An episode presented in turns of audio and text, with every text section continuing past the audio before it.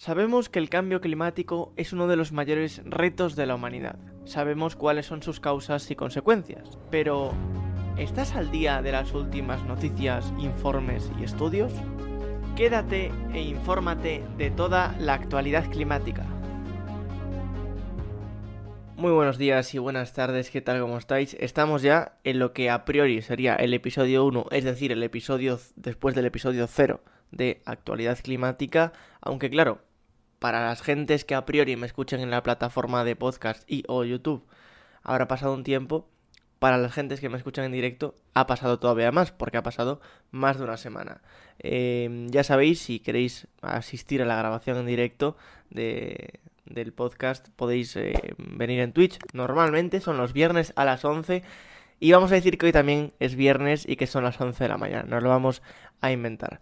Eh, por si no os habéis dado cuenta, ha arrancado la COP, eh, habrá un especial este viernes, una tertulia climática con diferentes personas en la que hablaremos de si sirve para algo la COP, qué es la COP, incluso si no sabes de lo que estamos hablando, que es la cumbre del clima de las diferentes partes, que se llama así partes, ¿no? Países de la ONU. Y bueno, pues allí hablaremos un poquito de eso, de para qué vale, qué acuerdos eh, hay de la anterior COP, de qué se va a hablar en esta, etcétera, etcétera. Si queréis podéis ir también dejando impresiones, eh, opiniones, lo que queráis por Twitter, comentarios, por donde queráis, los iré recogiendo y también los relanzaré ese viernes, como digo, a las 11 de la mañana que estaremos grabando. Ese viernes, em, día... Mm, día 11, viernes día 11.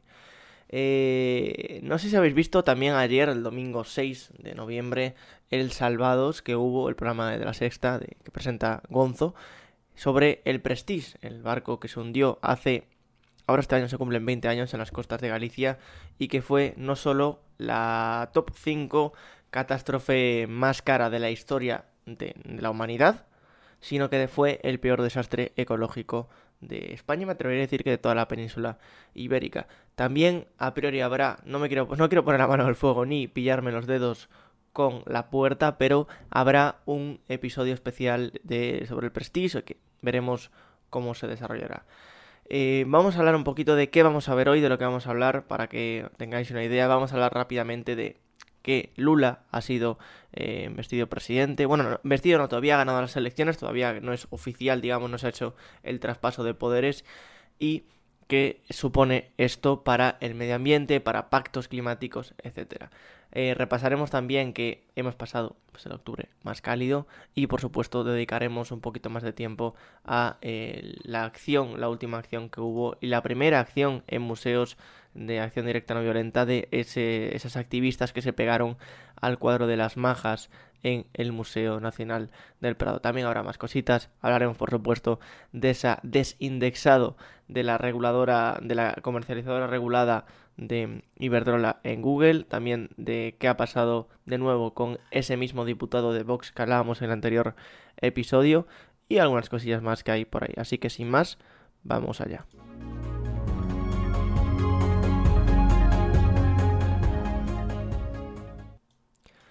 Como decíamos, em, Lula ha ganado las elecciones en Brasil y tenemos en, en, pantalla, y lo describo para la gente que me escuche en el podcast, un gráfico que habla de la deforestación en Brasil. Es cierto que también es un poquito feo hablar solo de deforestación cuando hablamos de Brasil, cuando hay más cosas, ¿no? Es un país eh, que tiene gran, em, una gran población, por tanto, un gran potencial de reducir emisiones, pero obviamente lo más representativo a nivel biodiversidad y a nivel ambiental es el Amazonas. Decía que durante el anterior mandato Lula redujo la deforestación del Amazonas en un 80%. También hay que decir una cosa, cuando empezó Lula hubo un pico bastante grande. Él empezó a mediados del 2002-2003 debe ser, eh, subió hasta un pico máximo, digamos, del 2004-2005 y luego empezó a descender.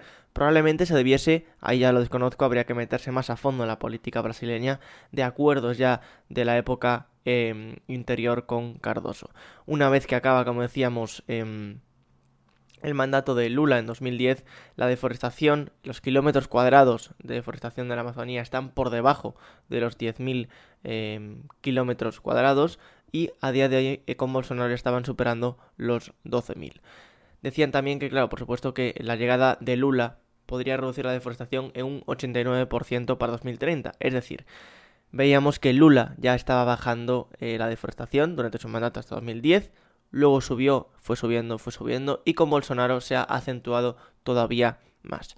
Como decía, no todo es la Amazonía, no todo es hablar de los bosques, sino que también es muy importante destacar que eh, respecto a política ambiental y climática, el propio Lula decía que quería actualizar los insuficientes planes climáticos en los primeros 100 días y obviamente ratificar la asistencia a la COP. Recordad que la COP 26, la pasada en Glasgow, el, el antiguo presidente eh, Jair Bolsonaro no asistió a la COP y aparte eh, no los, planes que presentaban eran bastante em, nefastos. También quería, Lula eh, anunció durante su campaña, claro, todo esto es sobre la campaña, veremos si realmente se lleva a cabo o no. Eh, hablaba de una especie de Green New Deal para Brasil, una especie de así como el que hay a nivel europeo y a nivel, digamos, vamos a decir, ese, ese autodenominado Occidente, ¿no? y también eh, la propuesta, que es muy interesante, la propuesta junto a Indonesia y la República Democrática del Congo para eh, presionar y evitar la deforestación en la COP27. Los, si no recuerdo mal, los tres mayores bosques tropicales se encuentran en Brasil, Amazonía, Indonesia y República Democrática del Congo. Por lo tanto, esos tres países tienen un potencial enorme para presionar y ejercer eh, ese, digamos, lobby positivo para que la COP27 se hagan acuerdos todavía más eh, más, más potentes o más ambiciosos que recuerdo que veremos poco a poco en los siguientes episodios. Rescatamos también un tuit de Lula que decía el 31 de octubre o Brasil está pronto para retornar a su protagonismo la lucha contra a crise climática protegiendo todos os nosos biomas, sobre todo a floresta amazónica. Noso goberno foron capaces de reducir en 80% o desmatamento en Amazonía, agora vamos a lutar por desmatamento cero habla de deforestación cero, quizás sea algo mm, complicado, incluso rozando la utopía, pero bueno, veremos si finalmente se cumple o no, estaremos bastante, eh, bueno, encima para ver qué pasa.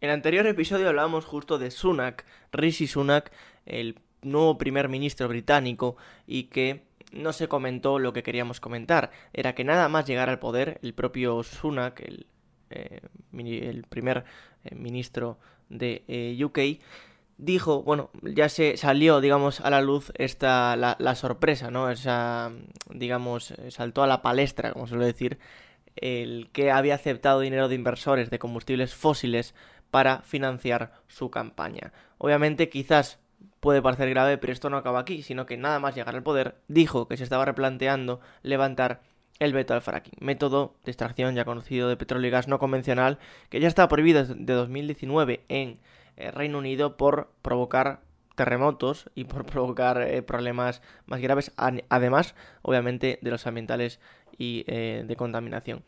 Es cierto que no fue literalmente él, sino que fue Liz Strauss quien había empezado hacer una pseudo levantación por el tema de la crisis energética, hablar ya de levantar ese posible veto para producir, em, para explotar esos em, recursos de gas, etcétera. Sin embargo, hay que eh, destacar esa recogida de cable de Sunak en la que ya dijo, bueno, em, hacemos una cosita. Yo eh, vuelvo a imponer la moratoria del fracking, es decir, yo vuelvo a prohibir el fracking, pero no voy a la COP. Y así anunció que cancelaba la asistencia a la cumbre de clima de Egipto, que ya decimos, empezó ahora, quizás por problemas de agenda, si es una persona que llega, pues quizás no puede dedicarle tanto tiempo a preparar esa intervención, etcétera. No lo sé, lo desconozco, se verá con el tiempo. Esto es más quizás un titular que a lo mejor es más sensacionalista que otra cosa. Habrá que ver si con el tiempo Reino Unido eh, tira hacia un lado, tira hacia el otro o de alguna forma eh, se queda en el medio. También hay que destacar una cosita y es una campaña que se hace desde Stop Rosebank eh, de nuevas proliferaciones de petróleo y gas que eh, en, el Reino Unido y que hablaban también de que se van a, llevar a cabo estas bueno este yacimiento en el que sinceramente me parece muy interesante y yo creo que se le puede dedicar a este tipo de cositas, a este tipo de nuevas exploraciones, nuevas explotaciones de decir, bueno, vamos a ver qué está pasando, eh, vamos a ver qué, están haciendo. Obviamente hay varios problemas con esto. eh, vamos a ver, están hablando de, claro, de que sé que el gobierno de UK quiere hacer nuevas, eh, la mayor plataforma petrolífera en el Mar del Norte, ¿no? Para explotar sus recursos, etcétera, etcétera, ¿no? Y que provocaría unas emisiones muchísimo más grandes que, por decir, 28 países eh, de cierto sitio, etcétera. Claro, Obviamente no hay que caer en el... En, no en mi jardín, not in my backyard, pero obviamente al mismo tiempo no podemos caer en, bueno, ya que seguimos consumiendo petróleo, combustibles fósiles, etcétera, pues lo hacemos todo en, en, nuestra zona, ¿no? una especie de econacionalismo raro, pseudo rancio y reaccionario.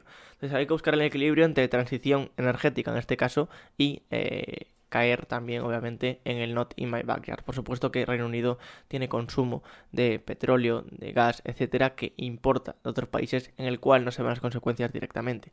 Pero hay que ver si abrir una nueva plataforma a día de hoy en la cual va a seguir en explotación durante mucho tiempo y en la cual, por supuesto que a nivel de rentabilidad económica, etcétera, etcétera, va a tener un periodo de tiempo para poder retornar esa inversión. Por lo tanto, van a querer tenerla abierta bastante tiempo y esto es lo que sirve para presionar en un futuro para retrasar metas. Si obviamente llegamos al 2030, 2035 y queremos, por ejemplo, quiere Reino Unido pues dejar de explotar gas, dejar de sacar petróleo, etcétera, etcétera, pues obviamente le van a decir, no, mira, pues que a mí si me cortas ahora el grifo no me sale rentable, me lo tienes que ampliar hasta mínimo 2040, etcétera, etcétera. Por lo tanto, es importante tener todos los puntos de vista.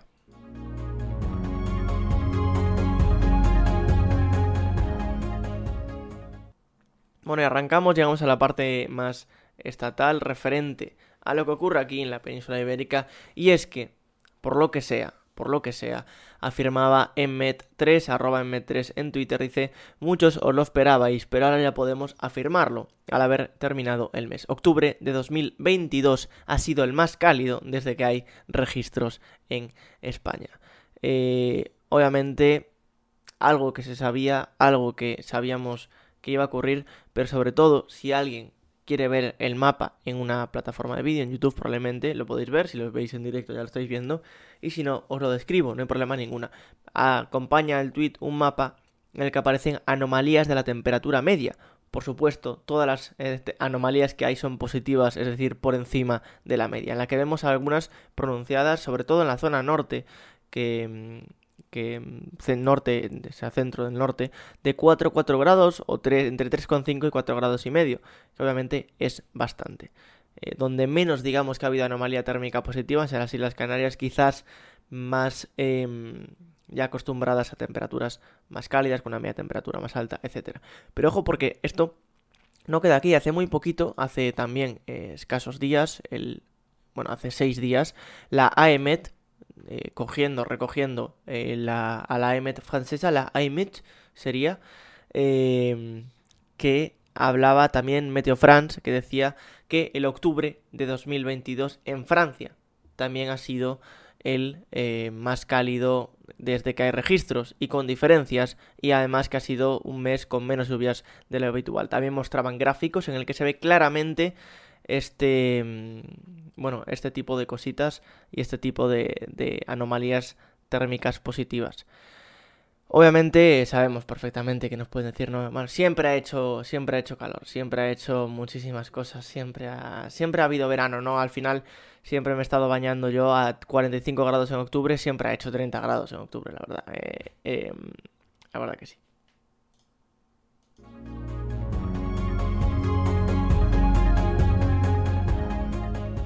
Nos acordamos de capítulo anterior, episodio anterior, hablando de grandes beneficios de las eléctricas, destacamos el gran beneficio de Iberdrola, hablábamos también de esa probablemente em, genitalia que tiene que ir en, en, bueno, en una carretilla, porque obviamente no hay otro espacio para poder llevarla cuando Sánchez Galán comentaba que aún así reiteraba que quería eh, llevar a la justicia el impuesto a las eléctricas porque por lo que sea no estaban llegando a fin de mes.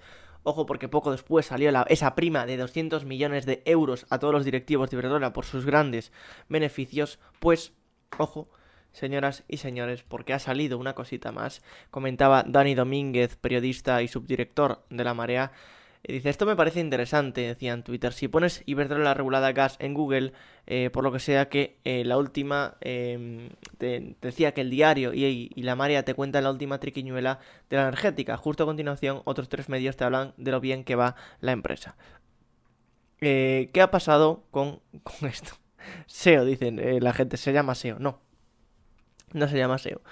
Para evitar, no sé si sabéis que, bueno, recientemente ha salido que la tarifa eh, regulada del gas tenía un precio más económico que la del mercado libre y mucha gente quería pasarse, ¿no?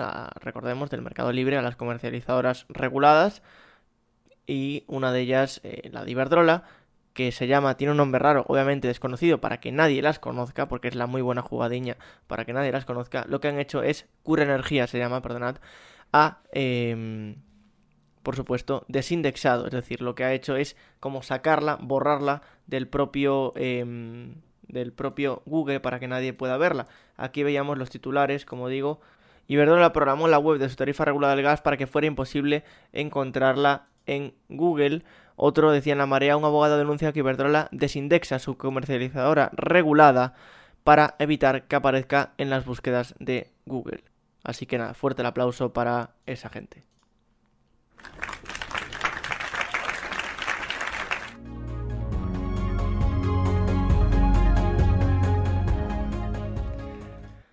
Ya dos cositas para acabar. Primero hay que recordar, quiero recordar, a ver si con la voz, primero con la voz, sabéis de quién os estoy hablando. De la energía renovable, que está muy bien, pero es que para que todos nos entendamos, España tiene una potencia instalada eólica de en torno a los 30 gigas. En el último año se han producido 6. España tiene una potencia. Este es José María Figueredo del partido Vox, que ya comentamos justo en el anterior episodio, hablando sobre las renovables, ¿no? Diciendo que el sol no brillaba, el viento no sopla, etcétera, etcétera, ¿no? Que necesitamos una energía de respaldo. Este, para que los que estáis viendo en vídeo, que lo veáis, y al que, por supuesto, ya fue contestado en el anterior em, episodio. Pero diréis, bueno, ya esta persona supongo que ya está, ¿no? Es decir, ya, ya le ha llegado a esta persona, ya ha querido, ya, ya no creo que haya salido al siguiente día a decir más cosas. Pues no. Esta persona, por supuesto, no quedó eh, contento, no quedó satisfecho y volvió en una sesión de congreso. Comentaba yo, dice, no quedó contento con lo de otro día que sale hoy, refiriéndome a este señor, en la sesión plenaria a manipular y mentir. Eh, ojo, a las palabras escuchamos y vamos a contestar eh, todo lo que dice. Que ha reabierto sus centrales de carbón pague la mitad de lo que paga España. Sencillamente, señora ministra, porque están funcionando a golpe de ciencia, están funcionando a golpe de números, no como ustedes que funcionan a golpe de ideología. Este es el mismo diputado hablando de que en Alemania hablaban a golpe, o sea, em, actuaban a golpe de ciencia y números, porque eh, habían abierto las centrales de carbón, habían abierto diferentes eh, centrales térmicas, etcétera, y eh, repito, decía que funcionan, y cito, no, cito, es que creo que lo escuchemos de nuevo. La mitad de lo que paga España. Sencillamente, señora ministra, porque están funcionando a golpe de ciencia están funcionando a golpe de números. A golpe de números y ciencia. Yo le comenté, señor Figueredo, Figaredo, ¿quiere usted ciencia y números? Y yo amablemente se los ofrezco. Eh, esto proviene de una intervención mucho más larga. Este señor obviamente estuvo preguntando y respondiendo durante bastante tiempo y yo saqué pequeños clips en los que iba comentando cosas. Escuchamos lo referente al fracking. España tiene reservas de gas para abastecerse durante 43 años y usted, en su ley de transición ecológica, prohíbe ni siquiera explorarlas. Así que no venga aquí a contarnos. Clásico discurso pro fracking en el que yo decía que obviamente se ha adueñado la derecha completamente de, este discurso. En el clásico, España tiene reservas de gas para autoabastecerse durante 40 años. Si buscas esto en Internet, si buscas España fracking o España gas, eh, reservas, te aparecen infinidad de titulares en, obviamente, medios de comunicación conservadores diciendo las reservas no explotadas de España, lo que España no quiere explotar y serviría para no sé cuánto, el oro, el tesoro que tiene España bajo sus tierras. Em, la realidad Y obviamente esto viene de una entrevista a Ángel Cámara, decano presidente del Consejo Superior de Colegios de Ingeniería de Minas y codirector de un informe que en 2013 decía esto, es decir, eh, esta persona que en 2013 eh, fue codirector de un informe que decía que había, em, bueno, eh, reservas para 40 años, también, obviamente, Obviamente hay que manipular y mentir, por lo tanto la derecha no puede decir todo lo que dijo este señor, solo la parte que confirme su sesgo, que le sirva para su discurso, pero si leemos atentamente en todo lo que dice, dice, eh, si cambiamos toda la legislación, palabras cito, entre comilladas, este caso de una entrevista a eldiario.es, que obviamente dejaré toda como, la información, como sabéis, en las notas del programa. Si cambiamos toda la legislación, permitimos hacer toda la exploración y posterior explotación, estaríamos hablando de que para tener el primer gas puesto en superficie, igual estaríamos hablando de 12 años. A esa fecha, a saber en qué situación estábamos cómo se, y cómo se ha avanzado en la descarbonización.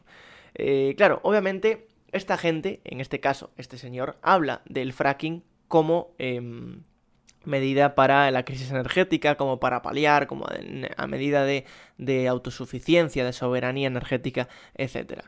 Em, entonces, obviamente, más allá de problemas ambientales del fracking, de que es un gas que metano que después se emite, etcétera, etcétera.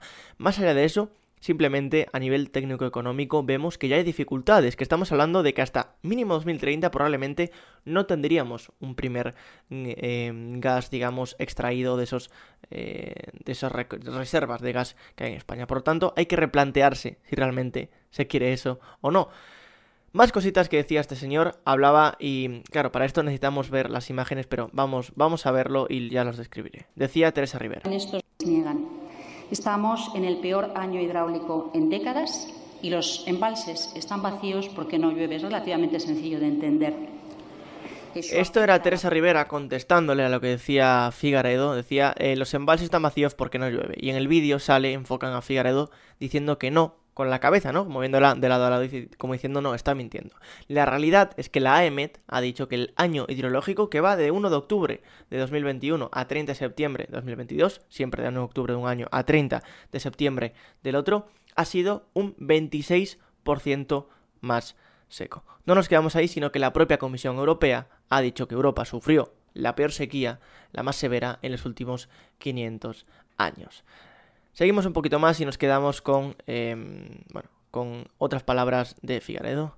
Renovables, sí, pero en su justa medida y con paciencia.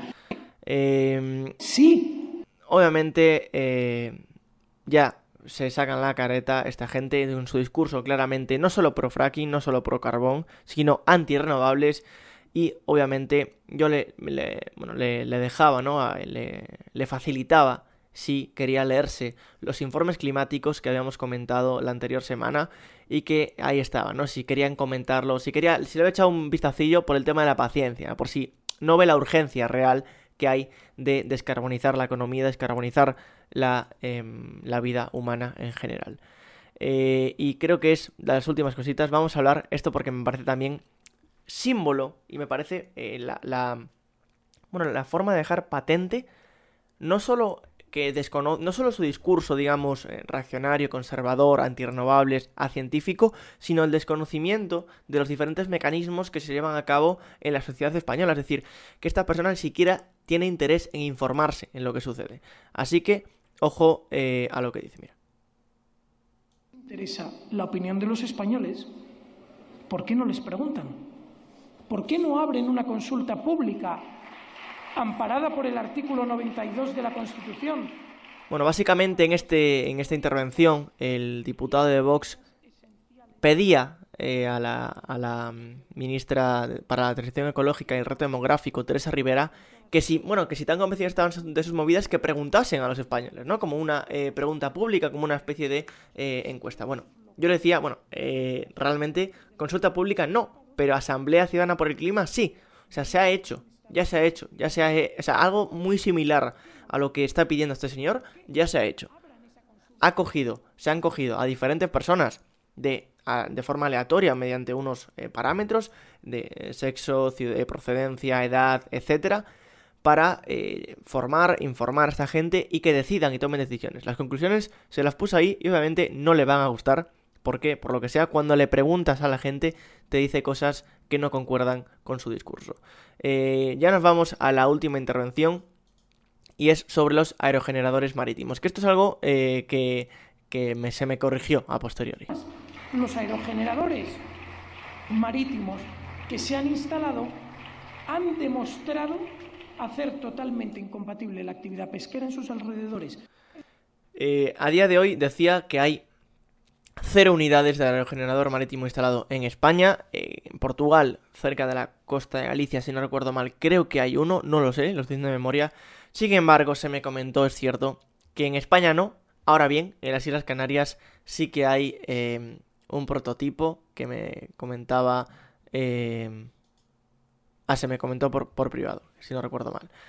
Eh... Así que nada, os dejo todo el hilo que he hecho en, en el Twitter para que eh... le echéis un vistacillo.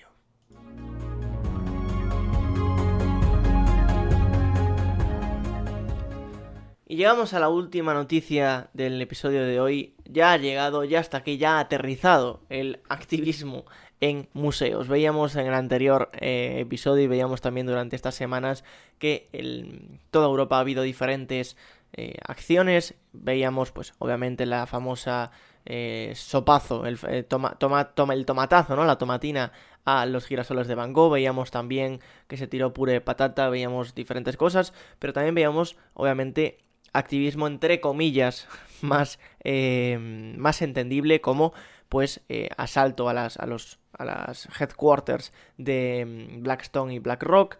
Veamos también cómo iban a diferentes eh, concesionarios de coches de alta gama a realizar acciones allí, etcétera, etcétera.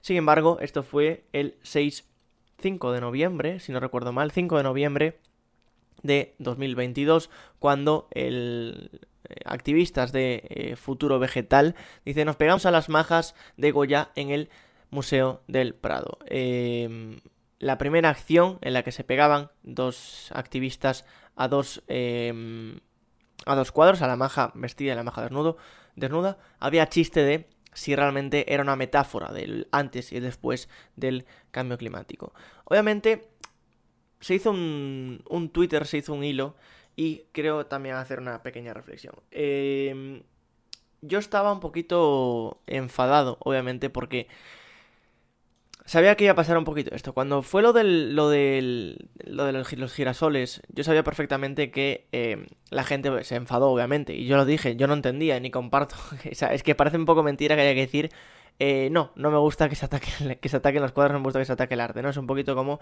no, yo condeno la violencia, la verdad que eh, no me gusta. Eh, la verdad que condeno la violencia. Em, pero bueno, lo digo porque hay gente que no sé por qué de alguna forma, em, si no lo dices, parece que estás a favor. También estoy en contra de la muerte, recordad, y de la guerra. Por si acaso, si no lo dije, que lo tengáis en cuenta. Eh, la movida es, cuando esto aterrizó aquí, cuando esto sucedió, si nos vamos al tweet que está de, Futuro Vegetal, de este eh, movimiento, que obviamente, independientemente de que comparta o no el objetivo, su narrativa, su mensaje, que de hecho no lo hago, pero aún así, lo que eh, quiero criticar y mi, hilo va enfocado a ese tipo de persona que simplemente buscaba una excusa para estar en contra de diferentes cosas. Y no quiero tampoco decir, no, es que esto ha servido de excusa. No, no sé para qué, para qué ha servido, ¿no? Yo decía, alguien que esté citando, respondiendo a este tweet para simplemente insultar o meterse con ellas, ha reflexionado por lo menos un minuto de, mm, sobre cambio climático y consecuencias. Porque hay mucha gente que no, que ha esforzado, ha requerido eh, de su tiempo para insultar y citar, pero no para preocuparse. Obviamente yo me refería a, a este tipo de personas en el que realmente eh, decía tipo, eh, no, es que no comparto ese tipo de activismo, porque no sé qué, porque va en contra. Claro, yo quería hacer la reflexión de, bueno, sinceramente, ¿cómo has conseguido llegar a esa a esa conclusión, ¿no? Hablaba un poquito de esa moralidad cristiana de etiquetar todo como bueno o malo, es decir, qué es bueno y qué es malo, ¿no? Eh, la necesidad también de tener que posicionarte al segundo. O sea, mientras todavía estaban retenidas en el Museo del Prado y pegadas, ya estás posicionándote sobre una cosa en la que te falta información. Porque es que vivimos en una sociedad eh, que prácticamente ya no se puede decir nada, ¿no? No, pero en serio, eh, como tener que posicionarte a un lado porque si no, no, no, a lo mejor no tienes miedo a no encajar, etcétera. Yo no tengo la, opinión formada, yo no sé el objetivo de esta, acción, ni tampoco sé para qué va a servir, ni qué em, efecto real va a tener. Por eso decía, en base a qué estamos hablando, es decir, cuál es la, la ética, la moralidad o los criterios que estamos tomando para decir esto vale, esto no vale, hasta aquí sí, hasta aquí no. Eh, a partir de aquí ya ese activismo el que no comparto, porque hay que decir una cosa que está clara. Em, no le ha pasado nada a los cuadros, a ningún cuadro. Por tanto, la excusa, entre comillas, de no es que dañan el arte, no vale a priori, porque no ha pasado, es decir, se ha atacado el arte, sí. ¿Estamos en contra? También. ¿Pero ha, habido algún tipo de daño? No. Por lo tanto, lo único que ha pasado es que, vale, se ha em, amenazado, ha estado en peligro, o no, porque probablemente sabían perfectamente que lo que habíamos hecho, ¿no? Eh, de hecho, citaba el tuit del Museo del Prado en el que decía, no ha, pasado absolutamente nada, simplemente, vale, ponía, eh, los marcos tienen ligeros desperfectos, decía la propia cuenta del Museo del Prado. Eh, entonces decía, mucha gente, hay gente que me contestó, Diego, sabes perfectamente que esto va en contra de lo que tú haces, y yo, no, no, yo no sé nada, o sea, yo literalmente no tengo una opinión sobre esto, yo no sé, porque no tengo una metodología para saber qué va a pasar en un futuro respecto a esta acción. Em, comentaba, por ejemplo, Edu Robaina, eh, periodista de, la, de, de, Climática, coordinador Climática, ¿no? Señalaba, por ejemplo, vale, diferentes patrocinadores, Fundación BBVA, Endesa, Iberdrola, que veíamos que habían financiado combustibles fósiles, Santander, etcétera, ¿no? También Amazon, Endesa, Iberia. Bueno, no sirve, o sea, es una buena información, pero a ver no me serviría como motivo para, entre comillas, llevar a cabo, o sea, para atacar el Museo del Prado. Pero hay que informar, o sea, hay que decir que realmente no se ha atacado. Eh, por resumir un poquito esto, que me está quedando como una reflexión bastante de las diez y media de la mañana. Eh, independientemente de que estés en contra o a favor de los objetivos de, de estas personas, que como digo, puedes estar en contra o, no del todo a favor y criticar Em, la acción. Puedes estar a favor de la acción, a favor de todo y criticar. O sea, puedes tener la postura que quieras. Lo único que pedía es que se replantease, que se reflexionase sobre eso. Si realmente la mucha gente decía, no, pero hacedlo en diferentes sitios, hacedlo en un sitio donde se entienda, ir a las oficinas de Repsol. Em, se han hecho ya cosas en las oficinas de Repsol. Veíamos a mediados de octubre se ha ido a la sede de Nagas en Huelva, una regasificadora. Veíamos también un ejemplo claro. Ayer, eh, o sea, ayer, el mismo día, perdonad, se ha ido al aeropuerto de Ámsterdam. Activistas han ido al aeropuerto de Ámsterdam, que es, por favor, uno de los mejores vídeos. Os pediría amablemente que os pasaseis a verlo, porque es increíble. Eh, a parar jets privados, no aviones, jets privados de gente, ¿vale? Y esto no ha salido porque no ha tenido repercusión, porque las acciones, digamos, que concuerdan o que son coherentes no, o sea, no es que la silencien voluntariamente, a lo mejor no tienen esa repercusión, a lo mejor no lo sé, porque no lo sé. Esta gente estaba ya harta y ha dicho, mira, pues necesitamos hacer algo que llame la atención para que nos hagan caso. Que obviamente habría que entrar en el debate de si esta gente hace las cosas por llamar la atención, si es necesario eh, ese, digamos, eh, activismo individualista, si es necesario ese, digamos, em, no sé, eco de liderazgo individualista.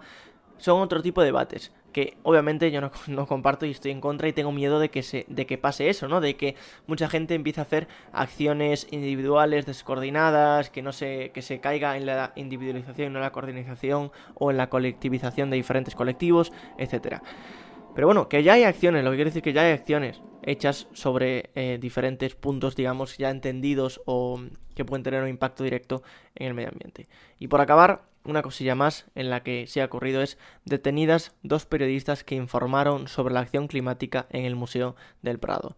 Periodista Joana Jiménez, colaboradora del Salto, ha sido arrestada esta mañana junto con otra informadora gráfica por cubrir la acción de desobediencia civil que realizaron ayer dos activistas eh, climáticas del colectivo Futuro Vegetal. Em, tener en cuenta esto, que no solo ha ocurrido, que obviamente, a ver, han detenido a las activistas por, por no sé qué, por no sé qué, sino que dos periodistas que estaban informando han sido detenidas. Eh, no lo sé, no lo sé.